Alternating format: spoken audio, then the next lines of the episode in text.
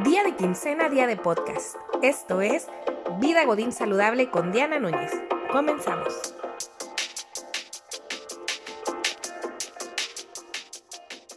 Episodio número 7, Home Office, trabajando desde casa.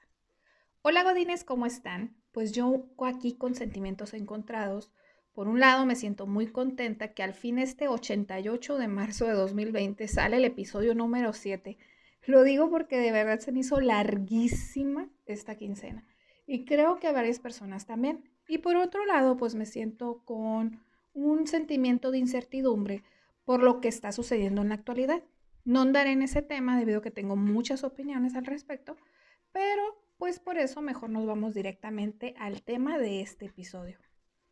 En uno de mis, de mis posts Comenté que en realidad el episodio número 7 sería sobre otro tema. Sin embargo, debido a que muchos trabajadores no hacen home office o nunca habían trabajado desde casa y ahora es necesario que lo hagan, decidí adelantar este tema en mi calendario.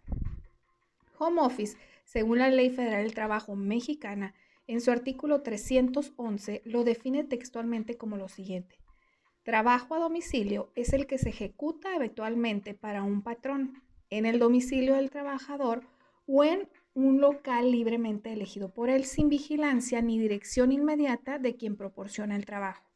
Será considerado como trabajo a domicilio el que se realiza a distancia utilizando tecnologías y la información y la de la información de la comunicación. En este capítulo de la ley vienen más puntos a tomarse en cuenta, pero no es necesario que seamos tan explícitos en este tema, en este momento. Si deseas saber más, con mucho gusto responderé tus dudas en mis redes sociales. Con la finalidad de sacarle el mejor provecho a tu trabajo en casa, he decidido dividir en tres clasificaciones esta modalidad de home office. La primera sería los que realizan home office porque son emprendedores o tienen negocio que se puede manejar desde ahí, como los conferencistas, bloggers, diseñadores, community managers, freelancers, etc. La segunda serían todos aquellos que trabajan desde casa y no cuentan con un horario en específico, mientras cumplan con la meta o producto que se les solicita, es decir, es decir que ellos se pueden organizar del, tema en como, del tiempo en el que mejor les convenga. Y la tercera es la que sí se te solicita estar disponible en un horario regular de oficina, además de realizar las actividades en tiempo y forma convenidos. Creo que por la situación que varios estamos viviendo, la tercera clasificación es la que más se nos acerca, la cual como todo tiene sus pros y sus contras. Trabajar en tu casa tiene muchas ventajas, empezando porque no inviertes tiempo en trasladarte de un lugar a otro. Si quieres te bañas, te cambias, te pintas, pero si no quieres no. Puedes realizar actividades en tu casa como limpieza, organización, etc. Puedes también cambiar el área de trabajo las veces que gustes, como ir a la sala, al comedor, a la recámara o irte a cafés, pero pues eso ahorita no aplica. Y también puedes desayunar de una manera un poco más elaborada, así como hacer tus propias comidas y degustarlas recién hechecitas y no en un topper como muchos estamos acostumbrados. Por otro lado, al tener que estar disponible en un horario regular, realizar este tipo de cosas se vuelve un poco complejo, cosa que me tocó experimentar. En mi caso particular, el 90% del trabajo que yo realizo es presencial.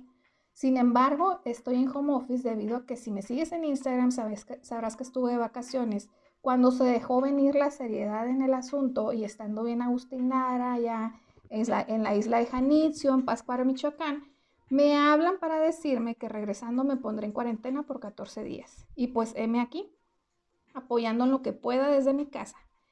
Algo que me pasó es que yo ya había terminado de capturar unos memos que esta actividad generalmente le toca a la practicante, pero pues como dije, pues tengo que apoyar en lo que más pueda mientras otros hacen mi trabajo y pues en fin, estaba viendo qué más hacer y ya no se me ocurre nada, así que decidirme a hacer un caldito de queso con la deliciosa receta de mi nana y ahí estaba yo tatemando chile bien a gusto cuando veo un mensaje de conéctate, conéctate, tenemos junto urgente. Y yo, ay, de verdad, o sea, tenía una hora el pendiente, por no decir que no estaba haciendo nada. Y en ese momento que se me ocurre hacer comida es cuando me necesitan de urgencia. Ahí es cuando me di cuenta que en verdad eso de trabajar desde casa tiene sus complejidades. Ya me lo habían dicho, pero pues uno no cree hasta que le pasa.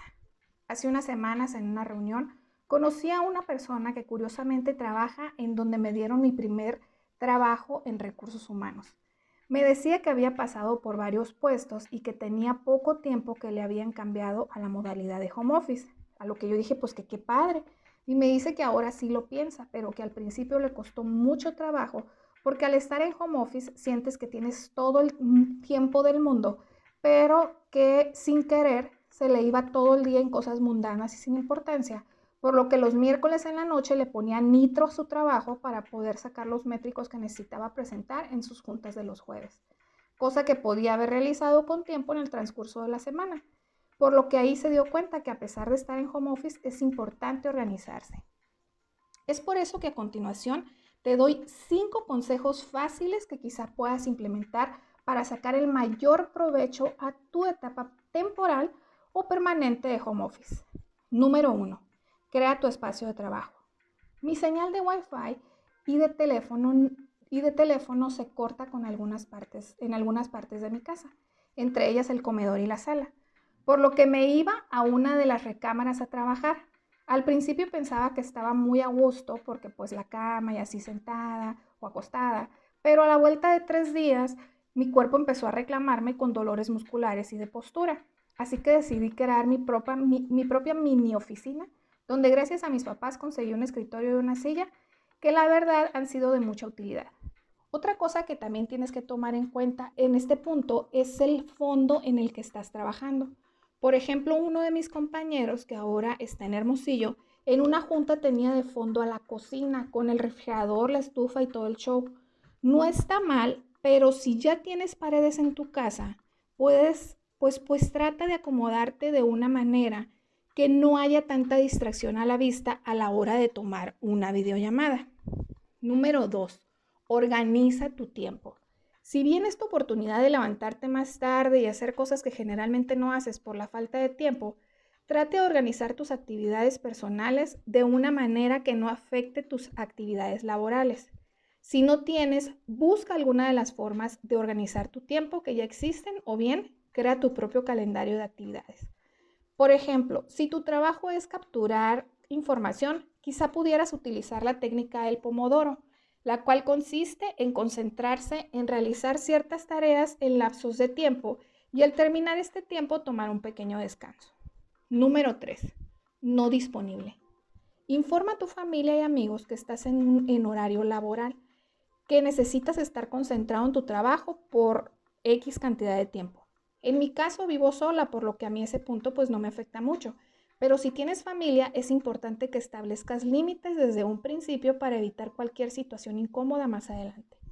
A veces no comprendemos que la persona realmente está trabajando, por lo que se nos hace fácil contar con ellos para realizar alguna actividad familiar, pedir que salga un mandado o simple y sencillamente pues que se agregue a la, a la convivencia en ese momento. Número 4. Integra hábitos a tu estilo de vida. Aprovecha esta oportunidad para integrar poco a poco nuevos hábitos en tu estilo de vida.